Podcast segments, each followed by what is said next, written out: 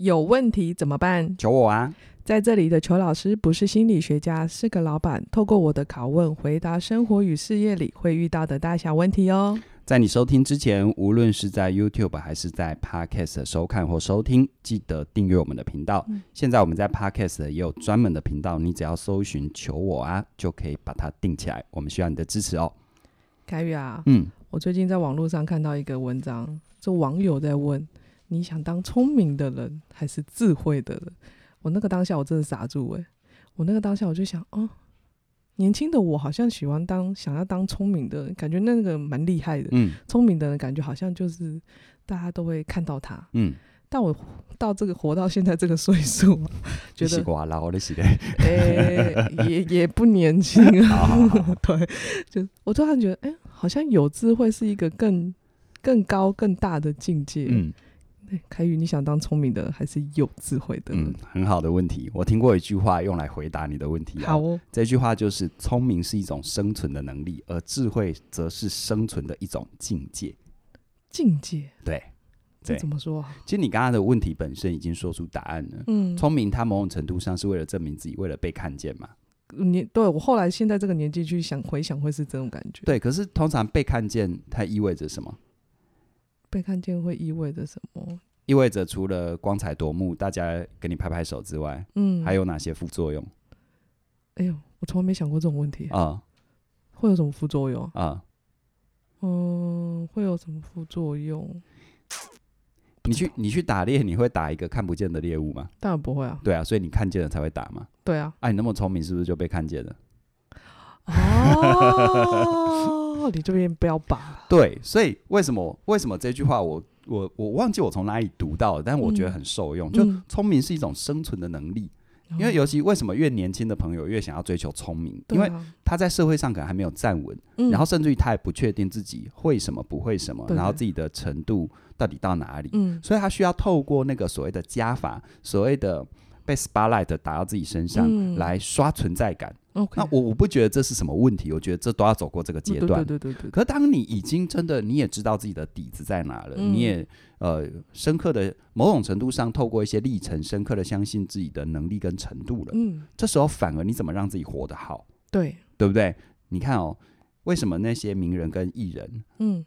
光鲜亮丽的背后，往往有时候是很很可怜、很辛苦的。对对对，他连想要享受个路边摊，可能都没有办法，都要被偷拍对啊，所以、嗯、你到底是要的是想要证明自己很厉害，还是想要活得好？这就决定了你要选择聪明还是智慧。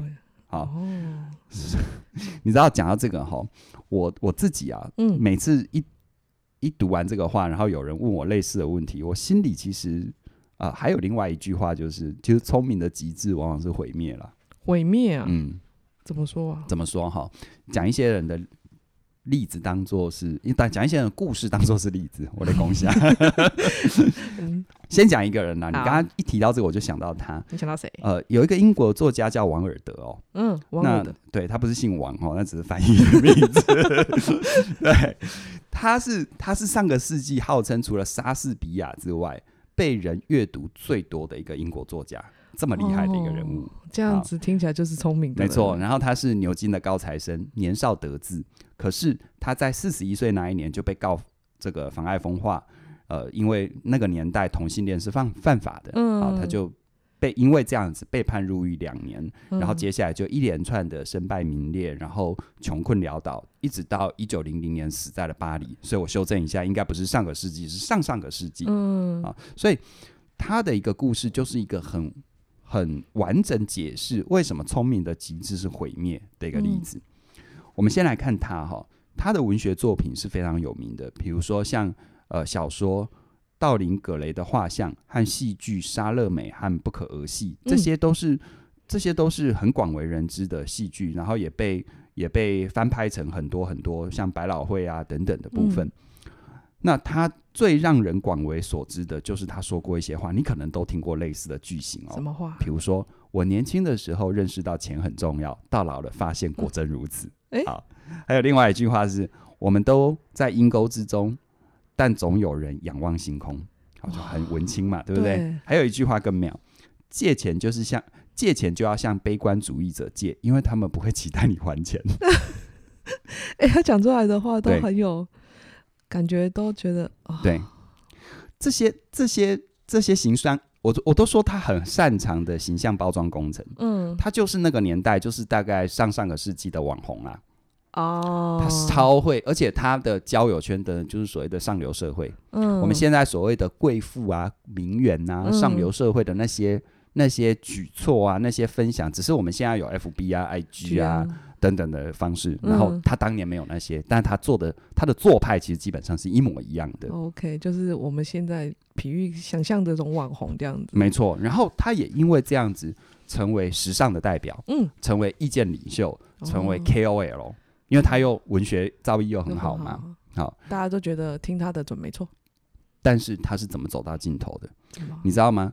我们有一句老话叫做“呃，名满天下，谤亦随之”啊，嗯，就是当你大家广为收周知的时候，你就是一个很明显的箭靶跟标靶，嗯，那偏偏呢，他不只是箭靶跟标靶。好，他其实当人他在他那个年代有很多争议性的言论，嗯，比如说我们现在都说拜金主义，他就是那个年代拜金主义的代表。哦，他讲艺术，他讲建筑，一切都是要极致奢华。在他认为你，你你没有做到那么奢华、这么高调，你就等于跟死人没什么两样。这么极端啊，就是他的概念。嗯，所以在那个状况底下，刚刚说到，在他的年代，同性恋是一个犯法的事情。对，然后他又是一个魅力值这么高的人。他就活在一种他觉得他可以控制一切的这种假象里。OK，但是也难怪，你知道，他真的是在他的年代里画最也更当的那种艺文界的人。嗯，他难怪会有这种假象嘛。对对对对。结果呢，他同性，他他几乎在那个年代，所有人都知道他有很多同性伴侣。他当然有我们所谓的异性的。这个婚姻，嗯，婚姻啊，哦、而且还好像还有生小孩，我忘记了，我有点忘了，哦，哦，请大家帮我更正一下，没有关系。但可以确定的是，他身旁有很多同性的伴侣，而那个伴侣不是朋友哦。然后因为这件事情，他就被告上了法庭。因为在他那个年代是是不行的。对，对，我们当然知道现在这个是一个很迂腐的想法，然后但那个年代被告上法庭，然后他在那个年代底下，他自认为自己可以聪明到用他的口才。你知道他在除了那个除了这件事以外，他真的是他的口才等于是席卷天下就对了。只要他出口，就是对所有事情都会照着他的说法。对对对对，然后那个年代，不管他的演讲、他的沙龙，就是那种谈话会等等，场场爆满啊。嗯、所以他那个时候他会自己以为他可以靠口才，然后在法庭上面去驳倒法律，去驳倒这个检察官，去驳倒。那他们那时候是不是叫检察官？我有点忘了。反正总而言之，嗯、他可以靠他的口才去扭转法律。嗯，但事实上，在法律面前，口才是不管用的。谁管你讲的什么东西？就法律一条条来就是这样、啊。对对，所以他他因为这样的一个想法，其实到最后到最后他的穷途潦倒。当然，他因为他的拜金等等，所以你知道。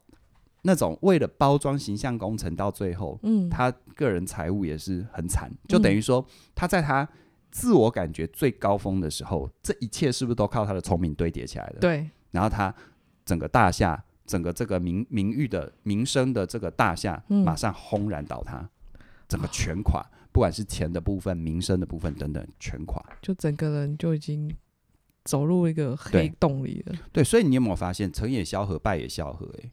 对他会成为一个这么棒的、这么广为人知的人物，因为他的聪明。嗯，但到最后，他也因为他的聪明，让自己已经就是，他就觉得他自己可以靠聪明去扭转一切的事情嘛。哦，然后如果我们在讲这个，比如说这是外国人嘛，嗯、哦，很多人可能到现在还会认为王尔德姓王。对 我说王尔德是，对对对对，但但但如果大家这。呃，大家有看？因去年吧，去年还前年，一一部很有名的电视剧叫《军师联盟》。嗯，啊，《军师联盟》里面有一个角色是杨修嘛？杨修啊，杨修也是一个很很很典型的聪明的极致，然后造成自我毁灭。就是都是靠自己的聪明，就是让自己的聪明让自己走上了尖端，但是也跌下来。对，你知道，当一个人聪明到极致的时候，他就会忽略这一切都还是有，比如说。大趋势怎么走，嗯，哦，或者是比如说法律它的硬实力就在那里，哦，对对对，他会觉得自己靠自己的聪明，就像就可以扭转这一切，对，就像有些人事业一旦成功之后，他就觉得他是他是上帝，哦，啊、呃，他可以控制一切，怎么可能？就同样的逻辑啊，哦，嗯欸，那听起来聪明，在年轻的时候。需要了，我们还是需要走过那个阶段。对啦，你没你没有你没有你没有基本能够证明自己，其实你这时候讲智慧，我觉得也是为赋新词强说愁吧。对啊，对。那如果那我们走过了聪明这个阶段，那如何走到了有智慧嘞？我都想要有智慧，这个很难呢。我我我其实也不觉得自己有什么资格在说要如何走到有智慧啦。我也在我们可以靠近他一点，点，我也在探索智慧啦。嗯，但是我我有发现哦，大家可以听听看。就从我个人的观点，我觉得智慧是什么？就是呃，我我我这边不是要诠释智慧，而是说我发现那些我认为有智慧的人，他们有哪些特色？好，从他们的特色我们来学习。那我们回头问自己，我能不能尽量靠近那个特色？嗯、好，就是其实智慧它，你如果没有一定基础的聪明，你也不要谈智慧啦。我必须讲了，一定要有那个基底嘛。对啊，就像就像有很多人刚刚出社会上班，你没有基本的工作能力，你跟你的老板谈什么趋势跟未来？没有人会理你。对啊，你你你你谁啊？你对不对？所以基本的工作能力这一定要有，就像。嗯你没有基本的聪明，你没有基本的才智，嗯啊，你这时候讲智慧真的是太遥远了。对对，好，所以除了有一个基本的聪明作为基底之外，我觉得有两个特色是我看到有智慧的人几乎就我认为有智慧的人都有具备的。哦，第一个特色是第一个特色就是他们会判断时机。时机，你知道前面讲的，不管是杨修、王尔德，他们都有一个状况，就叫做他们。认为自己的聪明跟能力可以超越所谓的大环境啊、趋势啊。哦，他可以操控那个时机。对对，但是真的有智慧的人，他们会知道什么时候该做什么事，或什么时候不该做什么事。嗯，他们会取，他们也会予，他们会舍，他们也会得。OK，好，所以在时机的判断上面，他们很清楚知道，比如说，就像你面对法律的时候。嗯这个时候你要做的并不是去秀你的口才，嗯，对不对？你面对群众，当然口才就会就像网红嘛，暗赞当然就多了嘛，对不对？可你面对法律的时候，其实你要诉求的是，你如何让法官相信你，信你，嗯，对不对？其实现在我觉得现代人也有很多，他都企图想要透过操控舆论，然后让风向导向自己这边。嗯、当然有些人成功，嗯，但这种成功我几乎没有看过连续成功的。哦、他只要企图要透过操控舆论，迟迟早阴沟里翻船。对，就像我们录音的这个时候，最近不是也网络上沸沸扬扬的，就是有一个很有名的 YouTuber 跟医医、嗯、界杠上了、嗯。对对对对对，那个就是我觉得真的有一点不聪明啦。嗯哦，因为人家就就像有一个医生，他他他的言论，他就说：“哎、欸，你凭自己 study 的资料，你跟人家拼七年的完整医学训练，你在拼什么？”这这根本就是不用看，你就是是对，那东西是铁板钉钉钉在那里。啊、你如果一刚开始就要去讲民俗疗法，或者是讲一般所谓的啊、um, common sense 的东西，你就不要定位在医学实测有用。嗯，那个，你就不要去踩那个线嘛。对对对，对啊、事实上那很容易被人家抓出来说，对啊，根本没有被证实。其实就像王尔德一样，你已经踏入法庭了，你不要企图用口才。嗯、你知道这个时候你的口才，你只要让法官。闻到一点点味道，你在卖弄，那法官的新政一定是对你不利的。对，没错。你在跟我卖弄什么？对啊，对不对？你在藐视法律啊？对，所以我，我我觉得，反而这个时候，我不知道啦哈。嗯、我我猜，这那时候，王尔德如果表现的一副怎么样？表现的一副这个这个比较比较没有这么的张牙舞爪的样子，嗯嗯。啊，那这个时候有没有可能重重举起，轻轻落下？我不知道，或许有可能。嗯，哦，所以我觉得聪明跟智慧，我觉得第一个很大的差别就是有智慧的人，他们会去判断时机，时机。什么时候该做什么事，什么时候不该做什么事，就是知道就是不行，这样子不行，没错，这样子可以，没错，没有为什么，就是、没错，我就是看到了，我就是知道这个时机在这里，没错，没错，嗯、没错。嗯，那第二个，我觉得他们呃有智慧的人。我觉得他们呈现出来的一个特色哦，嗯、就叫做他们很会集合众人之力，众合之力，众人之力，众人之力。啊、这不这不等于他们好像朋友很多，啊，他们也不一定是 social animal，而且我通常遇到越有智慧的人越不是，嗯，好，但他们蛮懂得去借力使力。借力使力怎么说？你直觉上听到借力使力，你觉得这句话在讲什么？直觉会觉得借力使力就是要让我花最少的力达到我要去的方向。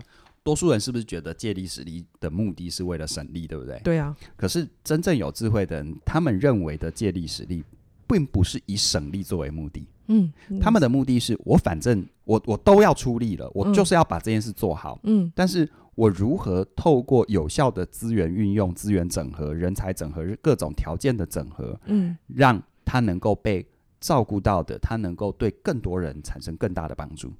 这叫借力使力，哦、所以一般人听到借力使力，都是以要让自己假贺做听课，对对对对对的出发点。对对，对，其实我遇到真的很有智慧的人，他们的借力使力并不是为了省力，反而是为了创造更大的影响跟成果，就是把效果极大化。对，把效果扩大，然后能够让让很多事情能够更圆满的被完成。哦。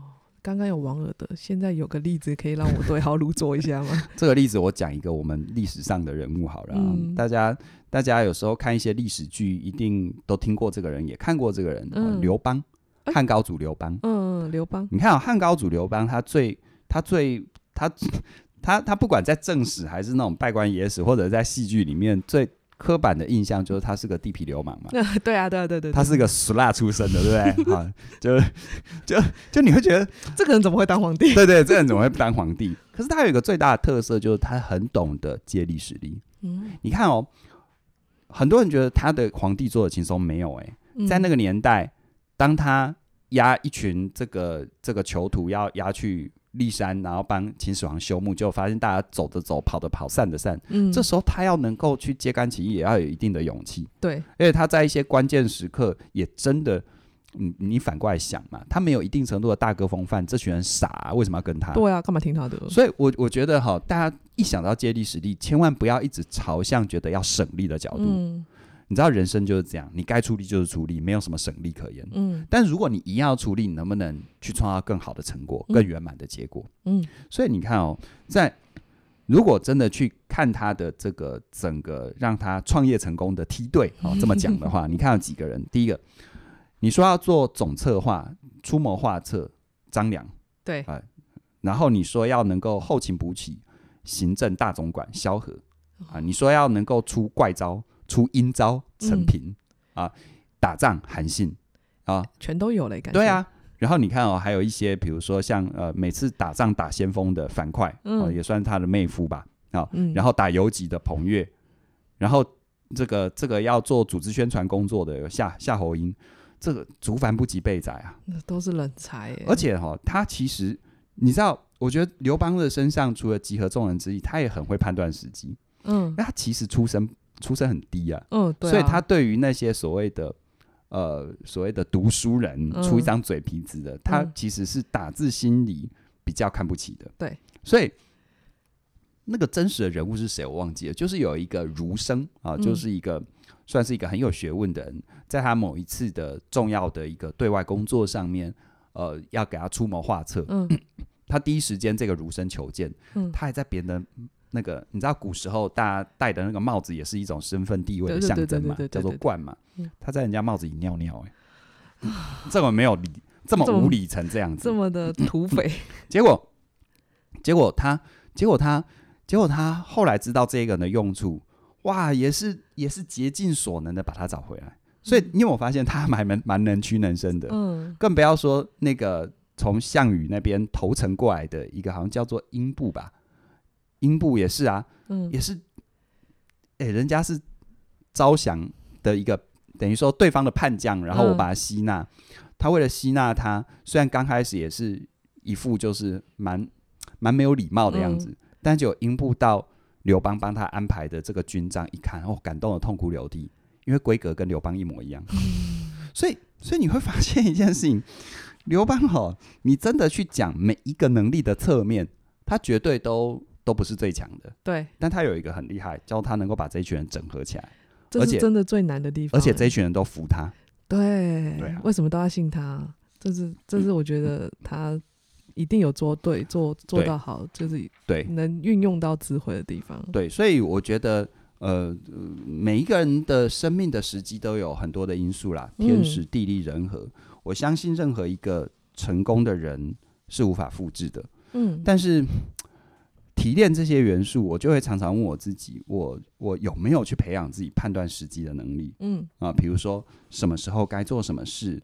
现在我们在一些经营上面的策略，嗯，啊，在什么阶段我们要推出什么东西？对，那再再再进一步说，现在很多人都有一定的专业，嗯，啊，然后你看从新冠疫情这样子一路以来，可能很多人都有危机感，对，觉得我靠大组织，靠一些靠这个大组织给我的保护伞已经没有什么保障，嗯，对。那我如果真的想要去走自己的路，建立个人品牌，网红路线可能又没办法凸显我的。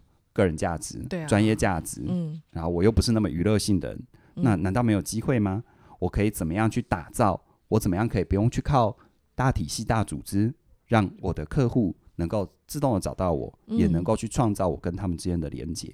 我觉得其实我自己就常常会用这些部分去提醒我自己，现在的时机走到哪里？嗯，然后我可以用什么样的工具来帮助我的事业、我的公司？嗯，然后再来时机闻到之后，那谁可以帮我，或我可以整合什么样的力量去借力使力？嗯、我觉得就是一点一滴的实践，帮助自己建立起来，这样子。嗯、对，虽然听起来是是智慧啊，就是不要真的想要省，对、嗯、你就是要做到一百分。对，其实哈，你如果想要让自己有智慧，结果你的出发点是想要省力，那我告诉你，你还是在聪明的层次。对，你还是在耍弄一些聪明的手段，嗯，而不是真的要，你知道。我遇过很多很有智慧的人，在他自己真的在乎专业的领域，你知道人家根扎得多深？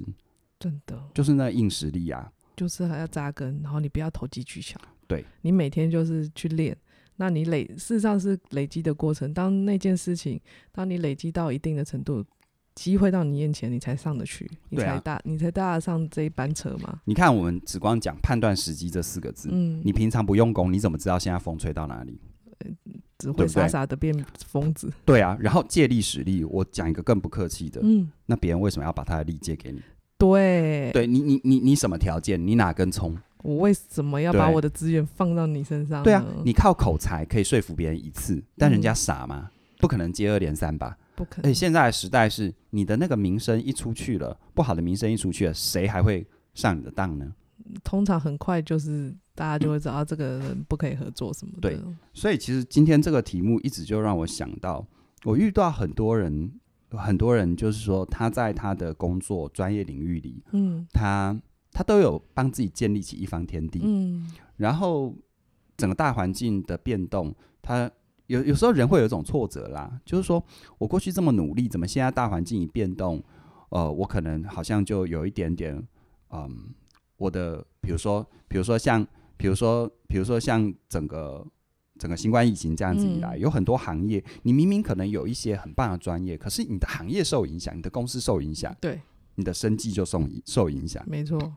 那这个时候，那这个时候，你要真的要去走自己的路，建立自己的品牌，又不知道该怎么做。对，我觉得我自己一直有闻到这样的一个气氛，嗯，而且我一直有看到这样的需求，真的。那对我来说的话，我也会。我也会很想要把自己的这样的一个经验去分享给大家。对，你也是这样子走过来的。对，因为像我自己学学心理，然后我过去两次的创业经验，起点第三次，那把这些结合起来，我想对于任何想要学会怎么样掌握时机，怎么样借力使力，用这个时代给我们的资源建立自己的品牌，嗯，从此以后你不再仰人鼻息，嗯的这样的需求。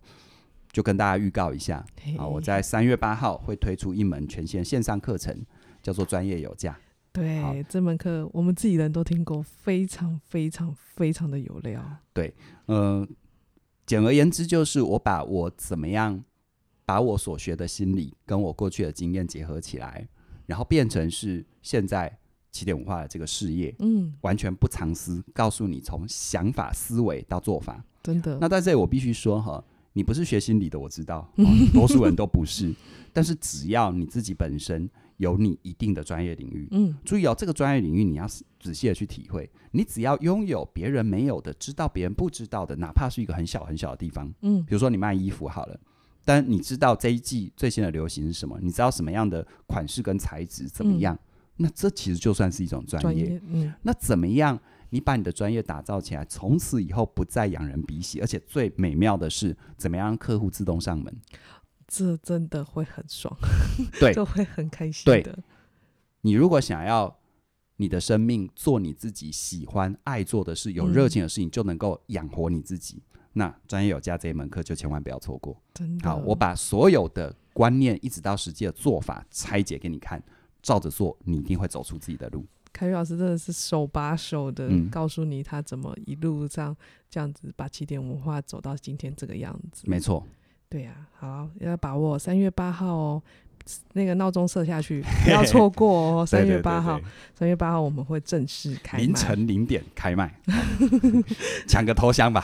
真的，你就是会慢慢的走向有智慧了。OK，好，那我们今天就聊到这里喽。好哦。那如果你对我们的刚刚说到的课程有兴趣的话，闹钟记下去。那其他的课程你可以在我们下方的说明栏看到。好的，那我们今天就聊到这里喽，谢谢你的收听，拜拜，拜拜。